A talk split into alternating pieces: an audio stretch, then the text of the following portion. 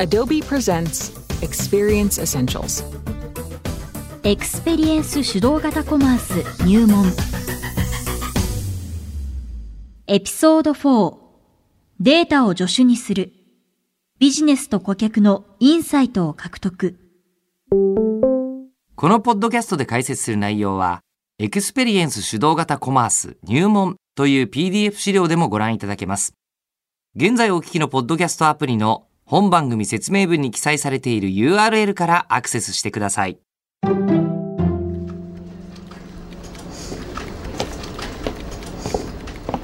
部長、少しお時間よろしいでしょうか？このサイト、スマホだと見づらいんですが。ん？どれどれ？でもこっちのパソコンで見るとそうでもないけどないえ、以前お話しさせていただいたように、スマホはお客様とつながるための重要なタッチポイントなので、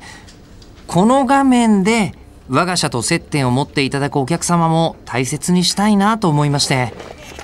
確かに。画面が見づらいとお客様もストレスだと思うんですよね。言われてみればそれに顧客体験という観点からも今時汎用的な情報だけだとせっかくアクセスしてくださったお客様もがっかりしてしまうだろうしでもどうやって改善点を見つけたらいいんだ？それ、データが教えてくれるらしいですよ。エクスペリエンス主導型コマースの実現に向けて目指すべき最後の目標は顧客インサイトを得ることです。リアルタイムな顧客行動データを活用すれば、それぞれの顧客が現在どのようにブランドと関わっているのかを把握できます。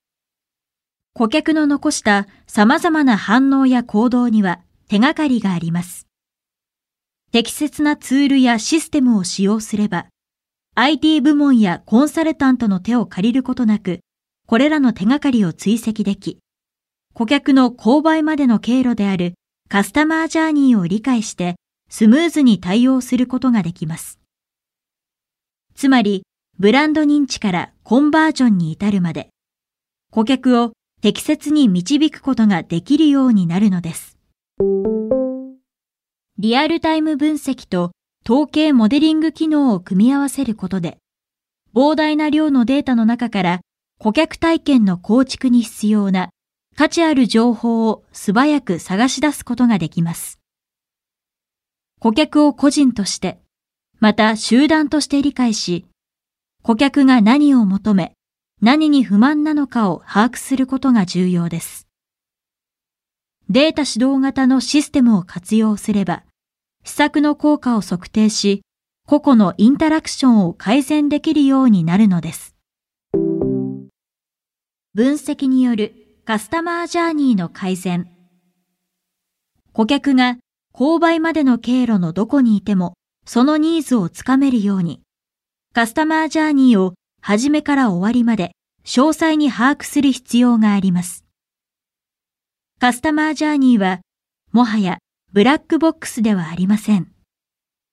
憶測ではなく、顧客のリアルな行動を測定しましょう。目標とするのは、コンバージョンの向上です。それを可能とするのが、ウェブサイトやモバイルアプリ、小売業向けテクノロジーなど、顧客接点となるデバイスから得られる顧客とのやり取りに関する豊富なデータです。この機能を使用すれば、体験を強化するだけではなく、カスタマージャーニーにおける重要な場面で、コンバージョンとロイヤルティを高めることができます。バッグ業界の大手企業である TUMI は、体験価値と販売において、インタラクティブな要素がどのように影響するかを理解するために分析を行いました。その結果、製品ビューやズーム機能など複数の動的なコンテンツを追加したことで、顧客のセッション時間が40%増加していることが判明しました。また、このデータは、バッグやネームタグへの名入れなど、同社が提供するパーソナライズサービスの改善にも役立ちました。アメリカのホームセンターであるホームデポにおいても、分析はエクスペリエンス主導型コマースの要となっています。顧客の行動に関するリアルタイムのインサイトをダッシュボードに集約し、部門をまたいでデータを共有しています。これらのデータセットは複数のチャンネルをまたいだマーケティング活動で活用され、ウェブサイトにおけるコンテンツのパーソナライズだけでなく、広告戦略におけるパーソナライズも可能にしました。そして、顧客は DIY 愛好家であれ、プロのリフォーム業者であれ、自分のためだけの広告を受け取ることができるようになり、マーケターは投資額に対してより大きな成果を上げることができるようになりました。ペイドメディア、オウンドメディア、SNS を通じてあらゆる顧客接点で顧客をきちんと把握することは適切な投資を行う上で非常に役立ちます。データを整備できればオーディエンスのセグメント化に活用できるからです。また、顧客プロファイルを共有することにより、顧客がチャネルからチャネルへ移動しても、カスタマージャーニー全体で一貫性のあるパーソナライズされた体験を提供することができます。測定と調整を繰り返す。リアルタイムデータとアクセスデータの異常値検出を組み合わせると、カスタマージャーニーにおける障壁を見つけ出すことができます。マーケターは顧客接点における様々なチャンネルへの投資に関して、誰よりも詳細なインサイトを得ることが可能になります。ウェブサイトやアプリの利用者が大幅に減少するなど、何か異常なことが発生した場合、分析を通じて原因を究明し、対策を講じることができます。例えば、ウェブサイトの離脱率が上がるなどの現象は異常値として検出し、その要因を貢献度分析で調査することができます。検索した商品がすぐに見つからない。利用した電子メールのリストがターゲットであるオーディエンスとは異なる。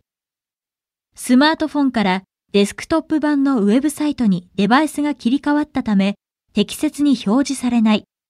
など、様々な理由で顧客は離脱します。データを適切な切り口で分析し、仮説検証を行い、即座に状況を立て直し、結果を測定します。これを何度も繰り返すことで、問題を解決するだけでなく、プロセス全体の最適化を図ることができます。アトリビューションに適した戦略とツールを活用すれば、コンバージョンにつながる可能性が最も高いイベントや、顧客を遠ざけてしまうイベントなどが把握できたり、リアルタイムで問題に対処することが可能になります。様々なチャンネルを通じたサービス提供が継続すればするほど、データは蓄積され、仮説検証から最適化という絶え間のないサイクルが生まれます。これには、マーケティングを行うメンバーに実験という文化を根付かせる必要があります。試行錯誤ではなく、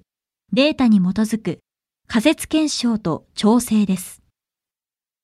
あらゆる顧客の反応を測定できるようになると、憶測に頼る必要がなくなり、顧客がブランドとどのように関わっているかを正確に知ることができます。隠れた事実をデータによって明らかにして、将来の意思決定に活用し、明確な意図を持ってパーソナライズを行い、競争に勝ち抜きましょう。終わりに、エクスペリエンス主導型コマースの実現に向けて、この全4話のポッドキャストでは、セグメントとパーソナライズ、オムニチャネル対応、顧客インサイトについてご紹介しました。これらをヒントにして、顧客にさらなる魅力的な体験を提供し、これまで想像もつかなかったような世界へと顧客を導いていきましょう。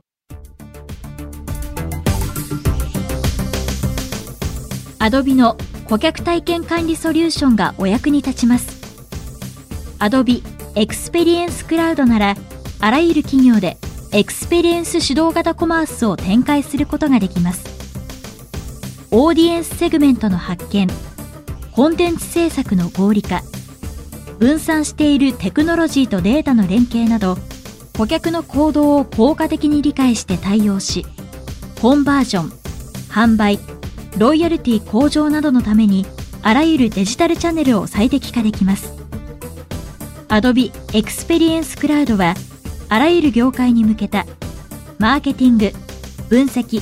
コマースのためのエンドツーエンドの顧客体験管理ソリューションですこのポッドキャストで解説している内容は、エクスペリエンス主導型コマース入門という PDF 資料でもご覧いただけます。現在お聞きのポッドキャストアプリの本番組説明文に記載されている URL からアクセスしてください。